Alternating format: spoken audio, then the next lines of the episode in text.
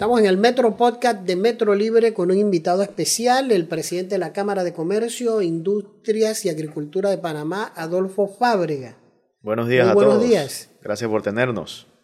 Muy buenos días, Mario. Buenos días. Una primera pregunta que puede sonar básica, pero ¿qué hace el presidente de la Cámara de Comercio? Ah, una pregunta interesante. El presidente de la Cámara de Comercio, en primer lugar, tiene que vertirse hacia los miembros y hacia el objetivo de la Cámara. Entonces, ¿cuál es el objetivo de la Cámara? Hay tres partes ahí muy importantes. Una es promover el comercio, promover la, la- capacidad como, empresaria, como empresarios y como empresas a generar comercio. La otra es conectarnos, generar comercio conectando a los miembros de la Cámara y tenemos diversos eventos eh, constantemente para conectar a los miembros de la Cámara. Y la tercera es defender a la empresa privada y defender el comercio nacional. Entonces, todos los temas que pueden salir a- en, en- los periódicos, en los medios, etcétera, nosotros tenemos que estar muy atentos, tenemos que estar muy atentos a los proyectos de ley eh, para asegurar de que esas cosas nos permiten entonces trabajar mejor, crear más plazas de trabajo, crear comercio, en lugar de obstaculizarnos eh, como empresas de diversas industrias eh, de alguna forma u otra. En la Cámara tenemos 15 grupos de industrias. eh, y digo grupos de industrias porque cada grupo que, le llamamos camaritas tiene más de una industria. Por ejemplo, a la que yo pertenezco es la de tecnología y comunicaciones, que es la camarita número 6, que más bien es la camarita más grande dentro de la Cámara de Comercio. Un, eh, dato interesante, porque el comercio derivado de tecnología en Panamá no es considerado uno de los de principal aporte a la economía nacional, sin embargo en la Cámara de, de Comercio, Industria y Agricultura, la camarita de tecnología es la más grande. Entonces, respondiendo a tu pregunta, dentro de todos esos tres temas, ¿no? De promover, conectar, defender, eh, el presidente de la Cámara tiene una agenda bastante complicada. O sea, es gremialista full time. Tiene que separarse un poco de, de su actividad privada para ser un gremialista tipo completo. Bueno, no es a tiempo completo, pero casi. Yo diría que en este momento en particular yo estoy como 60-40. Estoy como 60% en la Cámara y 40% en mi empresa. Eh, yo estoy en una edad donde, donde todavía, además de, de sustento, yo estoy incluso pagando Pampers. Así que, así que me toca todavía eh, llevar ese sustento a la casa y, mi empresa, gracias a Dios, se preparó para este momento. Eh, yo, yo advertí con tiempo y tengo un equipo administrativo muy fuerte, muy fortalecido, que me han apoyado, eh, por lo menos en, lo que llevo de ser director en la Cámara y ahora como presidente. Eh, pero sigo invirtiéndole un- por lo menos un 40% de mi tiempo a, a- a mi empresa del día a día, eh, porque en la Cámara estos son puestos ad honorem. ¿no? El- al día de hoy, ¿cuáles son las principales preocupaciones eh, del sector empresarial en materia económica? Bueno, en términos de crecimiento económico, nuestra preocupación principal es tener el talento humano que nos permita como empresas generar más comercio. Cuando digo talento humano estoy hablando puramente de educación. Eh, esa es nuestra preocupación principal, que también lo podemos ver desde el otro punto de vista, es nuestra oportunidad principal, porque si nosotros logramos educar debidamente a nuestra juventud, no solamente podemos apoyarnos en ese talento para generar comercio local, sino también con esa capacidad internacional que, que Panamá siempre ha tenido, podemos incluso exportar talento. Eh, allí, en el sector que yo estoy, en tecnología, es uno de los ejemplos perfectos donde con una eh, base muy bien educada podemos exportar talento eh, desde aquí, de formas virtuales incluso. Entonces, educación es, diría yo, nuestra prioridad número uno porque es lo que nos va a permitir a largo plazo tener estabilidad económica. James acordará, pero había un concepto que se manejó y que causó cierto rechazo, y es la, el concepto de escasez de talento, que algunos interpretaron como que este, no, eso significa que van a traer personas afuera porque en Panamá no hay capacidad, y creo que la escasez de talento quiere decir tal vez falta de profesionales en ciertas áreas, como, como cuáles áreas son esas. Claro, sí, yo, yo me vierto un poco más a que si tenemos la escasez de talento, lo que vamos es a tener un desaceleramiento en nuestra capacidad de crecimiento económico, eh, lo cual sería lamentable, ¿no? Entonces, más que traer personas del exterior, yo pienso que lo que está en riesgo es, es esa capacidad nuestra de aprovechar las oportunidades que tenemos. En términos de oportunidades que tenemos, en la Cámara de Comercio hemos mencionado diversos proyectos que son eh, relativamente fáciles de ejecutar y que tienen esa capacidad de crear empleo. Pero tenemos que eh, tener el talento listo para eso. Así como cuando hablamos de traer de afuera, no necesariamente estamos hablando de traer talento de afuera, estamos hablando de traer empresas de afuera, que es lo que, lo que realmente queremos. ¿Y qué es lo primero que ven esas empresas? Bueno, tienes o no tienes el recurso humano que yo necesito para poder operar en Panamá. Eh, esa es nuestra preocupación mayor. No obstante, ¿por qué es que no tenemos necesariamente ese talento? Yo diría que por dos razones principales. Número uno, la deserción escolar, que es algo muy preocupante en este momento y, que es algo que se pueden tomar acciones muy específicas para ir directo contra ese dato de deserción escolar, eh, que eso es lo que nos, digamos, en el zapato de alguien que está en primaria, que necesita el sustento para su casa, necesita salir a, obtener recursos, lamentablemente uno se tiene que poner esos zapatos y entender el porqué de la deserción. La cosa es qué políticas públicas podemos ejecutar para que esa deserción no ocurra y que esa persona tenga las, los factores que necesita para decir, no, yo voy a continuar a secundaria y más adelante a una carrera universitaria. Esa deserción diría yo que es el principal. Y el segundo es la oferta de carreras técnicas que es donde más oportunidad nosotros vemos. Carreras técnicas me refiero a cosas que pueden estar orientadas a cosas como logística, a industrias como tecnología, etcétera, porque allí es donde, donde hay más oportunidad en términos de plazas de trabajo y por eso nosotros estamos trabajando muy de la mano con institutos como el ITSE, donde vemos una cuna perfecta para talento de alto nivel. Es decir, si Amazon o si Google quisieran venir a Panamá, ¿podrían cubrir las plazas que ellos estarían requiriendo o habría ciertas lagunas en algunas áreas? Sí, ese, tipo de empresas tienen, hoy día está, ¿sabes? La ley CEM, están, proyectos como el EMA, hay, hay diferentes eh, plataformas sobre las cuales empresas así pueden venir a Panamá y establecerse, incluso trayendo recursos de afuera para sus necesidades propias. Entonces, vuelvo y digo, más que un, una amenaza un riesgo hacia las plazas de trabajo locales, es más bien una falta de oportunidad, o más bien una falta de aprovechar la oportunidad que nos pueden traer empresas como esas. Sin embargo, habiendo dicho eso, si Amazon va a, va a tratar de establecerse en Panamá y empieza a hacer un comparativo contra países vecinos, una de las cosas que, van a ver...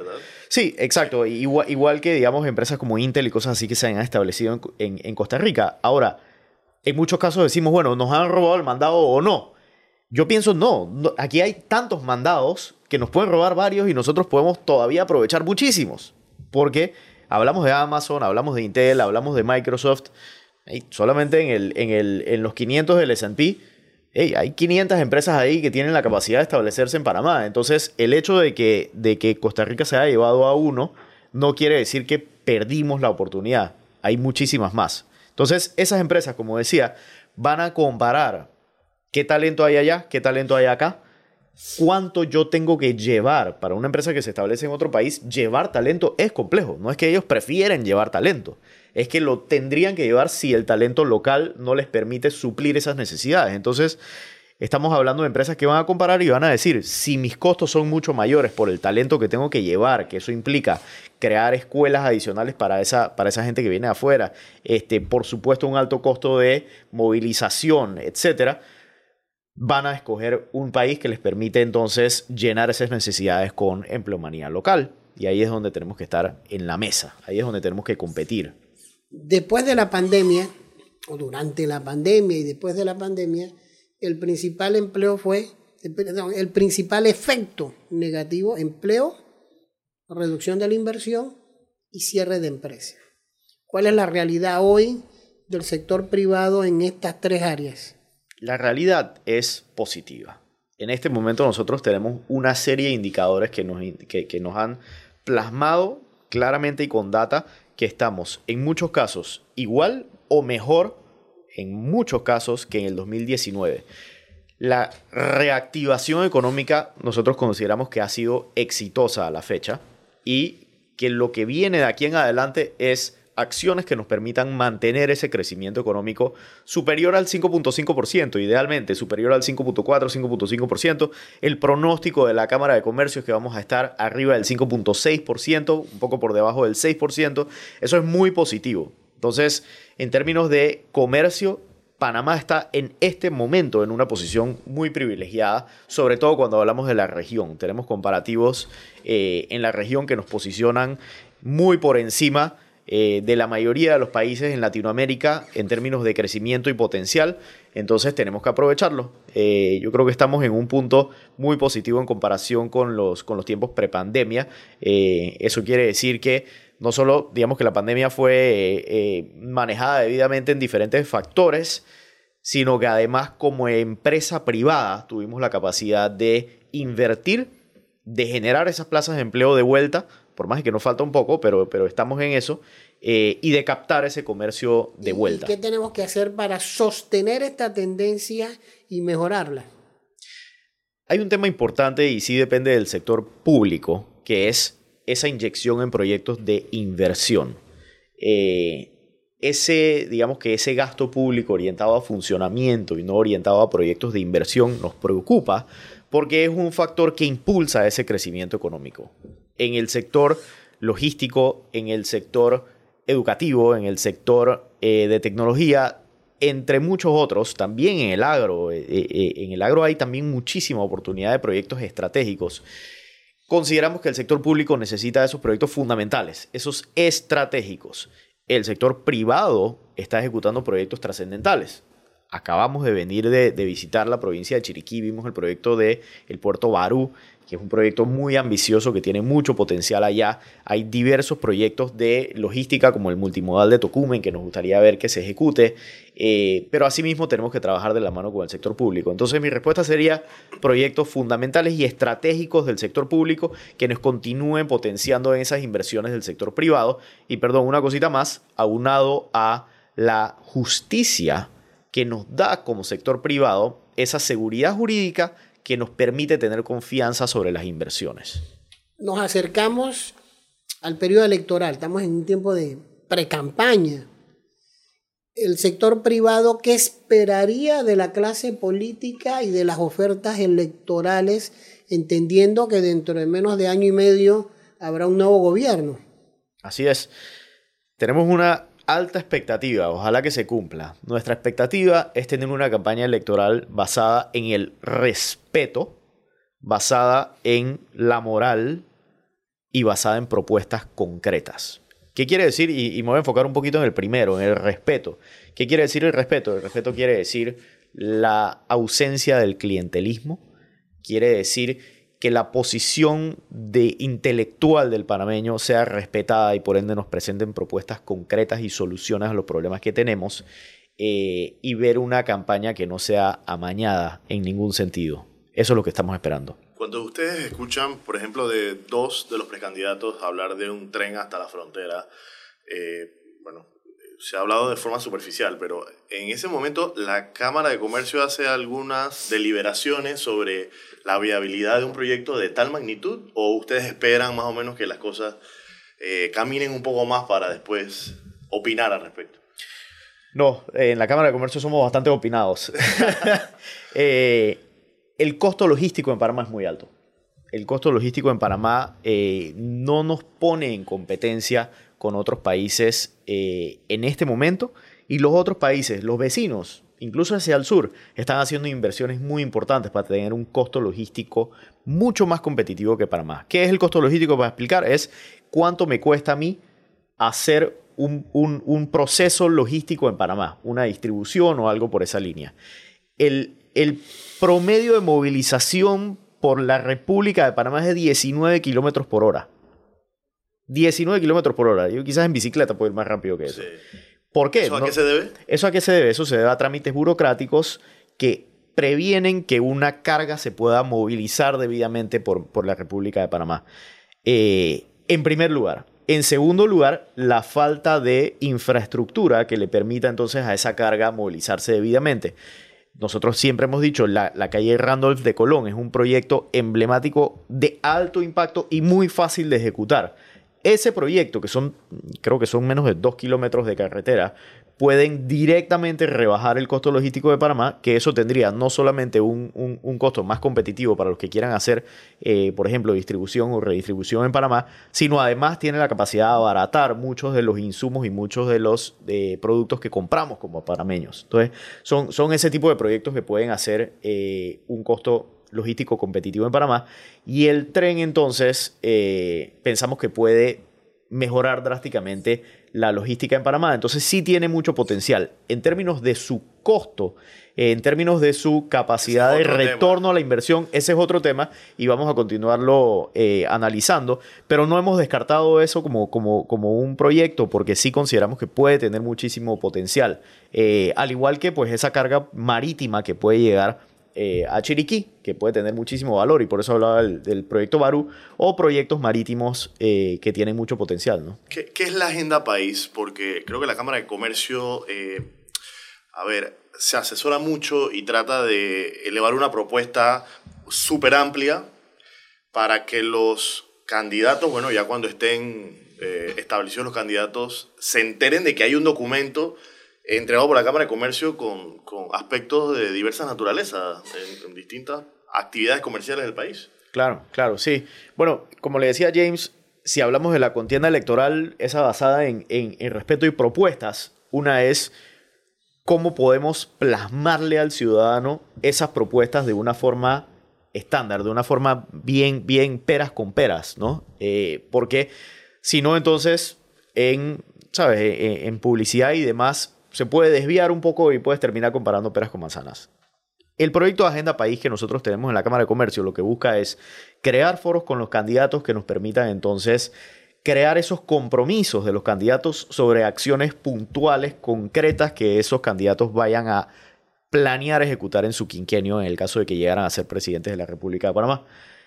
Ese proyecto de Agenda País es entonces un foro con cada candidato presidencial todos incluidos, independiente de ideologías, independiente de eh, si son eh, de partidos independientes. La idea es sentar a los candidatos individualmente y poder entonces plasmarle esas acciones que como Cámara de Comercio pensamos que son trascendentales y aunarlo entonces con esas acciones que ellos consideran que son importantes y que tienen como propuestas en su quinquenio. De allí, esos compromisos, poder plasmárselo entonces a la ciudadanía diciendo ¿Ese documento ya está listo de cara al 2024 o está en desarrollo actualmente? No, lo que, lo que está listo es el que hicimos en la Agenda País anterior, que fue en el quinquenio anterior. Ese documento de Agenda País nosotros lo tenemos, incluso está disponible en la, en la página web de la, de, la, de la Cámara para el que lo quiera consumir y que quiera entonces hacer ese comparativo con lo que ha sido este quinquenio hasta ahora. Eh, de igual manera, como Cámara de Comercio, vamos a estar haciendo ese comparativo y vamos también a brindar resultados de qué tan alineado estuvo este quinquenio con las acciones que se, que se comprometieron a hacer en el Agenda País del quinquenio anterior. Este, sin embargo, estamos planificando uno nuevo para este, para este quinquenio. Incluso en la Agenda País se, digamos que brota de una serie de pilares. Por ejemplo, educación, institucionalidad, etcétera, etcétera, empleomanía. Entonces, ya los pilares los tenemos identificados. Ahora vamos a continuar dándole eh, aterrizaje a ese proyecto de Agenda País. Las prioridades de hace cinco años son las mismas prioridades de hoy día, porque yo, yo escucho que la educación es fundamental, pero lo escucho desde hace 15 años probablemente. Entonces, creo que la educación no deja de, estar ahí en el, en el top de, prioridades, pero hablando de hace 5 años atrás versus ahora, ¿qué, qué, ha cambiado? ¿Qué, ¿Qué, prioridades han cambiado? No mucho, no han cambiado. las prioridades en, en, en, gran parte siguen siendo las mismas. Estamos considerando en este momento incluir como uno de los prioritarios el, el ambiente o sea, incluir los factores climatológicos y el eh, recalentamiento global como uno de los, de los temas prioritarios a tocar eh, en términos generales el cuidado del ambiente. Sin embargo, el resto eh, siguen siendo los mismos. Hay, hay un tema que es evidente que se ha postergado para el próximo gobierno, que es la caja del Seguro Social. Yo creo que ya todos sabemos que el programa de pensiones y jubilaciones tiene un déficit. ¿Cuál es la propuesta de los empresarios entendiendo que hay un grupo que dice que se debe mantener el sistema solidario? Otro grupo dice tenemos que abordar las medidas paramétricas y considerar el incremento de la cuota, de la de jubilación. Eh, hay otro grupo que plantea, y eso lo, lo sugirió el, actual director de la Caja del Seguro Social, el doctor Enrique Lao, llevar a la constitución al Seguro Social y darle un rango parecido al del canal. ¿Cuáles serían de todas estas ofertas que todavía están por ahí, por las cuales se inclinaría el sector privado, entendiendo que un diálogo va a ser muy confrontativo porque hay posturas muy firmes de algunos sectores. Sí. Yo diría dividir un poco la, conversa entre los dos sistemas, porque sí tenemos una propuesta que incluso eh, va de la mano con el sistema mixto, que es el sistema de cuentas individuales. Una de las cosas que nos gustaría ver en el sistema mixto es visibilidad del participante sobre los ahorros y las contribuciones que ha realizado. Es decir, que yo pueda, así como me meto en una cuenta bancaria, que yo pueda tener visibilidad sobre lo que yo he ahorrado en ese subsistema. Eh, cada ciudadano que ha aportado a su cuenta individual debe tener la capacidad de saber cuánto tiene allí. Que tampoco con el, sistema clásico el asegurado sabe, tiene, tendría que ir a un proceso burocrático para saber cuántas cuotas aportó. Del todo, es correcto, del todo. No, no maneja esa información y eso es información que debiese ser eh, prioritaria y, y en todo ambiente de ese tipo el, el que aporta debe tener visibilidad sobre sus aportes. ¿no? En términos del sistema de beneficio definido, eh, y en primer lugar, nosotros hemos dicho en repetidas ocasiones, estamos en contra de que se combinen. Eh, sin embargo, si hablamos específicamente del de beneficio definido, sí consideramos que tiene que modificarse los parámetros de manera que ese subsistema pueda tener un mejor control sobre su reserva y que pueda tener entonces un, eh, déficit mucho más controlado. Y digo, no eliminar el déficit, sino mucho más controlado porque incluso modificando los parámetros es muy difícil que, que se llegue a eliminar ese déficit que tiene ese sistema. Entonces, sabemos que el Estado va a tener que subsidiar en algún sentido ese sistema, no estamos en contra eh, por completo de esa situación, sin embargo, tiene que ser algo manejable, tiene que ser unos montos que el, que el, Estado puede afrontar. En este momento, como está ese subsistema, llegamos a hablar a muy corto plazo, que yo considero menos de 10 años, llegamos a hablar de miles de millones de dólares, un porcentaje importante sobre el Producto Interno Bruto del país. Y eso ya se, se, se aleja de una posible discusión. Es directamente algo que no podemos afrontar como país. Por ende, se tienen que tomar las decisiones. Esa mesa del diálogo se tiene que dar, confrontativa o no, se tiene que dar. Las probabilidades de que sea confrontativas no son 99%, son 100%, eso lo sabemos todos, pero tenemos que sentarnos en esa mesa hay factores sociopolíticos que se tienen que evaluar y que se tienen que tomar en consideración, además de los matemáticos, que es la parte fácil de evaluar eso, esos cambios en ese sistema. Pero tenemos que estar sentados en esa mesa y lamentablemente tenemos que llegar a esas confrontaciones para decidir cómo se puede. Las decisiones en la Caja del Seguro Social son administrativas, numéricas o políticas. La Caja del Seguro Social es una institución y el gobierno debe afrontar las decisiones que tiene que tomar esa institución. Siempre el sector eh, sindical, el sector de izquierda, eh, lo que su discurso se basa en que es que lo que pasa es que muchos empresarios no pagan la cuota y que por eso el seguro está en problema. Es que también es un, también es un tema, también es un tema. Los empresarios deben pagar sus cuotas, los empresarios deben cumplir con sus obligaciones. Este, yo he dicho en el pasado, la, Cámara la Caja del Seguro Social tiene incluso programas como los arreglos de pago para aquellas empresas que tengan eh, cuotas por pagar y deben entonces dirigirse a la caja del Seguro Social, hacer sus acuerdos y pagar sus cuotas. Sin embargo, habiendo dicho eso, que es algo que recalcamos a la membresía de la Cámara de Comercio en repetidas ocasiones, eh, que consideramos que tenemos una membresía bastante sana en ese sentido, esos montos, y ya se han analizado en repetidas ocasiones, esos montos pueden contribuir, si llegáramos a tener una morosidad nula esos montos van, por supuesto, a contribuir positivamente en esas reservas para ese plan o para ese subsistema. Sin embargo, no son la solución. Entonces, vertirnos a decir, bueno, que los empresarios paguen todas las cuotas que deben, que, como Cámara de Comercio hemos dicho, por supuesto que sí, esa no es... Eso no resuelve la crisis. No resuelve la crisis, no resuelve la crisis. Entonces, perfecto, perfecto. Hagamos las acciones que se tienen que hacer, las comunicaciones para que eso se dé, pero aunado tenemos que sentarnos en esa mesa del diálogo porque este no es un sistema que estamos viendo que puede subsistir en los próximos 3 a 5 años. Esto tiene que llegar a una proyección de subsistir en los próximos, si no me equivoco, son 30 y 40 años de, de, los participantes que hay ahí. Cree, porque vimos ya lo que ocurrió en Francia. Sí. ¿Verdad? Sí. Un sistema muy solidario, muy amplio, y al final el presidente Emmanuel Macron tuvo que tomar la decisión por decreto de elevar el nivel de cuotas y la edad. Sí. Se acerca mucho a la realidad de lo que tenemos hoy, porque ellos tenían edades de jubilación mucho más bajas. Vamos a tener que tocar en esa discusión la edad de jubilación y las cuotas. Nosotros como, como país tenemos unas grandes ventajas y es que tenemos eh, canales que nos proveen, que le proveen al Estado una serie de ingresos que pudiesen ser utilizados para minimizar el impacto de los cambios paramétricos. Entonces, yo pienso que bien formulado, como país podemos lograr unos cambios paramétricos de muy bajo impacto en comparación con otros países que han tenido que hacer eh, unos cambios muy amplios.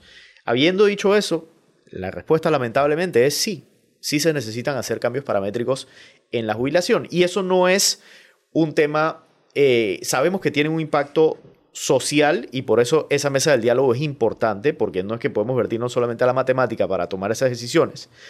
Sin embargo, hay una realidad y es que la expectativa de vida ha crecido drásticamente. Ha crecido, si no me equivoco, 12 años por encima de la expectativa de vida que se tenía cuando ese programa se conceptualizó.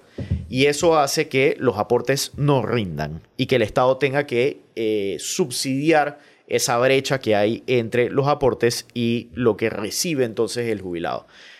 Yo repito, nosotros no estamos abogando una eliminación completa de esos subsidios. Nosotros estamos abogando por un balance en los factores, de manera que el impacto para el Estado sea manejable, pero a su vez el ciudadano y los empresarios tengan que aportar un poco más. Llevar el seguro social a rango constitucional no sería un primer paso yo creo que nosotros podemos llegar a una solución en consenso. Yo creo, James, también que eh, la Caja de Seguro Social es motivo de muchas de las movilizaciones que se dan en el país si uno hace como un recuento a, lo largo del año. ¿no? Eh, creo que hay sectores sociales, obreros, sindicales, que tienen, tienen la consigna, jubilados, que mantienen la consigna, la consigna desde hace ya varios años. Y a propósito de esos cierres, el, el año pasado experimentó el país algo me parece que sin precedentes en, los, últimos, en los últimos tiempos. Unos cierres de la Interamericana que causaron un tremendo impacto. Eh, de por sí ya eh, el país un poco golpeado por la pandemia y esto, este segundo golpe, pero también había unas motivaciones de carácter de, de que el Estado estaba fallando en, en cierta forma. Al final estos cierres parece que pueden ser una amenaza en el futuro siempre porque las personas pueden paralizar la Interamericana, exigir y tal vez ser escuchadas a través de ese mecanismo. Sí, los cierres nos gustaría evitarlos a toda costa porque tienen un impacto directo en eh, la capacidad de trabajar de los ciudadanos que viven, de los costos de los productos que consumimos, de la logística que se opera. Entonces, esos cierres tienen un impacto trascendental. Eh, ser utilizados como plataforma no es lo ideal para nadie. Habiendo dicho eso, ¿cuál es la causa raíz del el descontento de la ciudadanía? Es la calidad de vida y el alto costo de vida. Entonces, si nos enfocamos en esos temas, ¿qué podemos hacer para reducir el alto costo de la vida? Volvemos a lo que hablamos al principio de la entrevista. Hay proyectos sencillos de ejecutar Nada sencillo, pero en comparación con otros proyectos excesivamente complejos, hay proyectos que se pueden ejecutar, que pueden reducir la tasa de desempleo. Eso tiene un impacto directo en la, calidad de vida eh, en general del país, porque si tú bajas de un desempleo de 9 a un desempleo de 5, eso se ve, eso se nota en la economía local. Eso en primer lugar. Si tú tienes una capacidad, como dije, de mejorar el proceso logístico de importación de materia prima, de impulsar el agro, tienes una serie de factores que puedes y acciones que puedes tomar para reducir entonces ese costo de la canasta básica en algunos sentidos.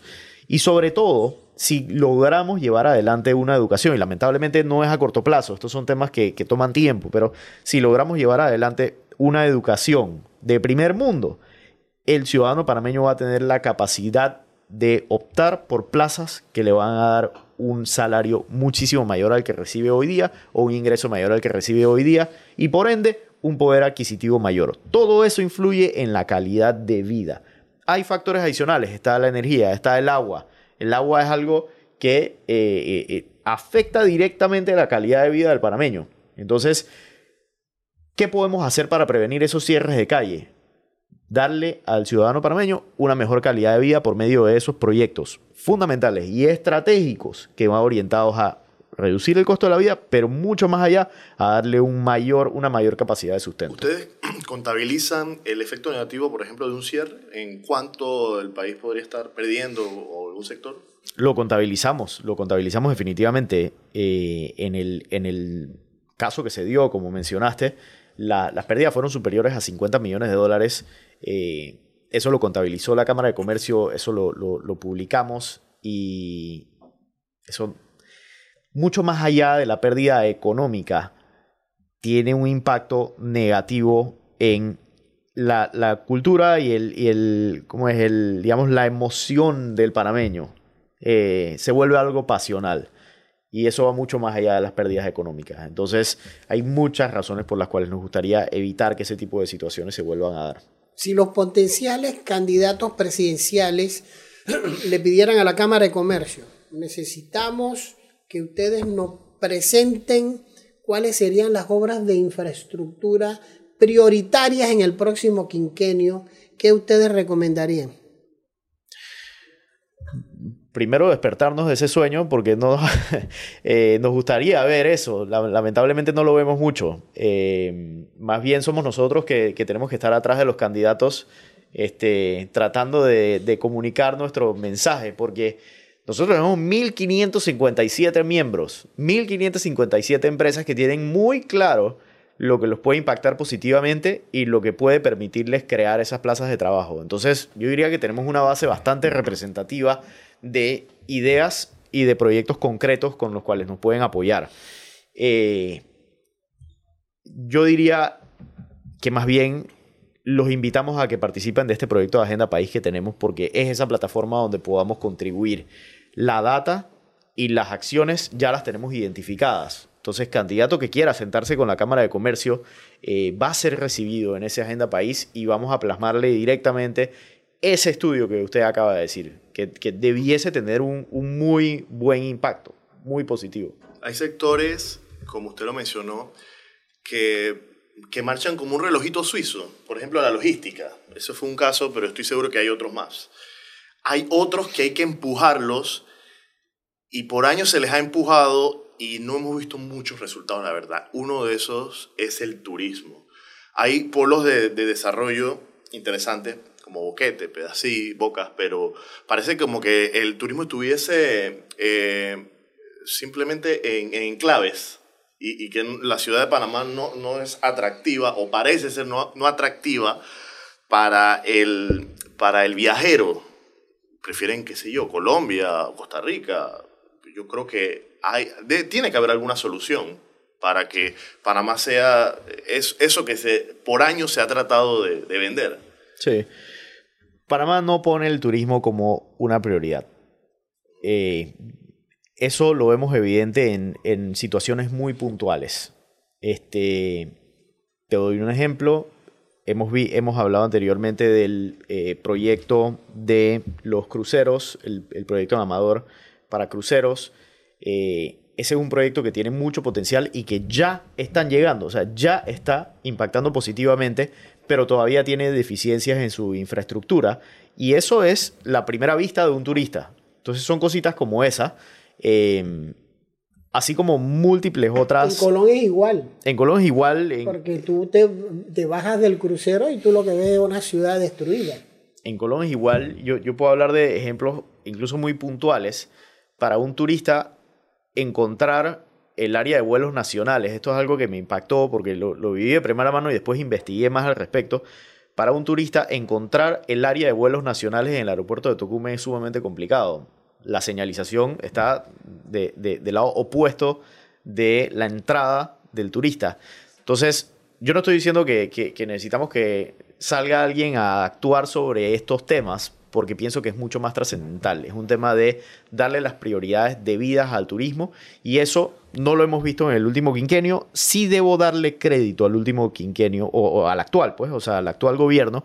Sí debo darle crédito por el hecho de que llegaron y se enfrentaron con una pandemia. Y en ese momento, no, o sea, poner el turismo como, como prioridad, eh, por supuesto que no estaba dentro de la, de la mesa de nadie. Sin embargo, en este momento estamos post pandémico, con un crecimiento económico interesante, es el momento indicado de aprovechar oportunidades y el turismo sin duda alguna es una de ellas. Y aprovecho también para dar una opinión con respecto a lo que la gente dice que el panameño no es servicial. Yo estoy en completa oposición a eso. El panameño es lo más servicial del mundo. Quizás lo que no le hemos enseñado debidamente es cómo tener esa capacidad de servicio hacia el turista. Y eso lo podemos ver evidente en múltiples empresas que sí tienen una gerencia que le da prioridad al servicio y allí te enfrentas con panameños, y estoy hablando en retail, en, en diferentes cosas, allí te enfrentas con panameños que tú dices, esta es la mejor experiencia que yo he tenido en mucho tiempo y en comparativo con otros países. Y es simplemente esa cultura que está hermética en esa empresa, pero si esa empresa, y, y no voy a mencionar aquí ejemplos, aunque los tengo en la cabeza, si esas empresas lograron hacer eso con su recurso humano, entonces como país también podemos hacerlo en el turismo. Pero- Eso lo hemos visto, eso del servicio. Bueno, yo he escuchado de eso, de- del problema del servicio de hace 40 o 50 años. Y creo que tiene que ver mucho con educación, lo que hablamos durante todo este podcast. Pero también he notado que hay, hay tiendas de ropa que cambiaron su servicio. Desde que tú vas entrando, te atienden cuando estás adentro y cuando sales, pero también lo he visto mucho ahora en los bancos, Así es, en algunos restaurantes y en algunos hoteles. así es. Posiblemente lo que falta es eso, un, un compromiso educativo y, y quizás la complicación estaría, no sé si usted coincide conmigo, en que cuando la empresa contrata, también se le podría volver muy costoso entrenar a ese personal en calidad de servicio. Así es, así es.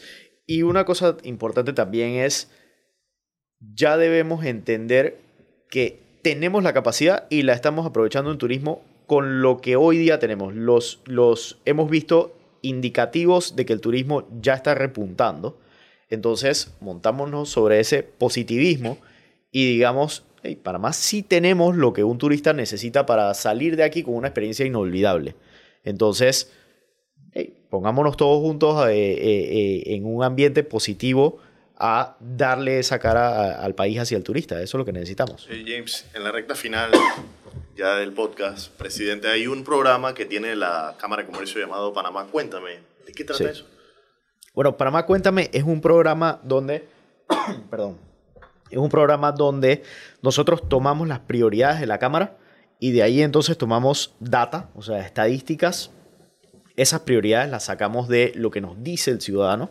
O sea, tenemos una serie de, encuestas y salimos a buscar información de lo que el ciudadano considera como prioritario. Y de ahí entonces nosotros tomamos los departamentos de la Cámara que manejan mucha información y mucha data y decidimos entonces cómo plasmar esa data orientada a estos pilares prioritarios. O sea que es un programa más de escuchar y entonces relatar cómo estamos posicionados en base a esas prioridades, por ejemplo, educación, institucionalidad, eh, empleomanía y esos que hemos conversado en el pasado. ¿no?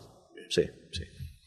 Eh, creo que esto permite conocer también cuáles son las prioridades de la Cámara, eh, como usted lo mencionó, eh, educación, empleo, tal vez en el primer orden, y ya después algunos otros aspectos, eh, Yo tengo una última no, una penúltima pregunta, porque la última todavía no se la vamos a hacer, eso será en otro podcast. Cuando elijan al nuevo presidente, ¿qué espera la empresa privada de un nuevo gobierno? Puntual, del 1 al 5. Bueno, proyectos estratégicos con ejecución inmediata. es lo primero que, que, que esperamos a muy corto plazo. Pero lo que más nos gustaría ver es una cultura de justicia y transparencia. E, Eso es lo que más esperamos. Esa sería nuestra principal expectativa. La reducción en esa burocracia estatal orientada a agilización de trámites y transparencia, que como ciudadanos podamos tener información veraz, oportuna, de qué se está ejecutando, dónde se están gastando los fondos, qué proyectos se están haciendo. Total transparencia, esa, esa sería nues- nuestra expectativa y sobre todo eh, eh, orientada a la planilla estatal también, ¿no?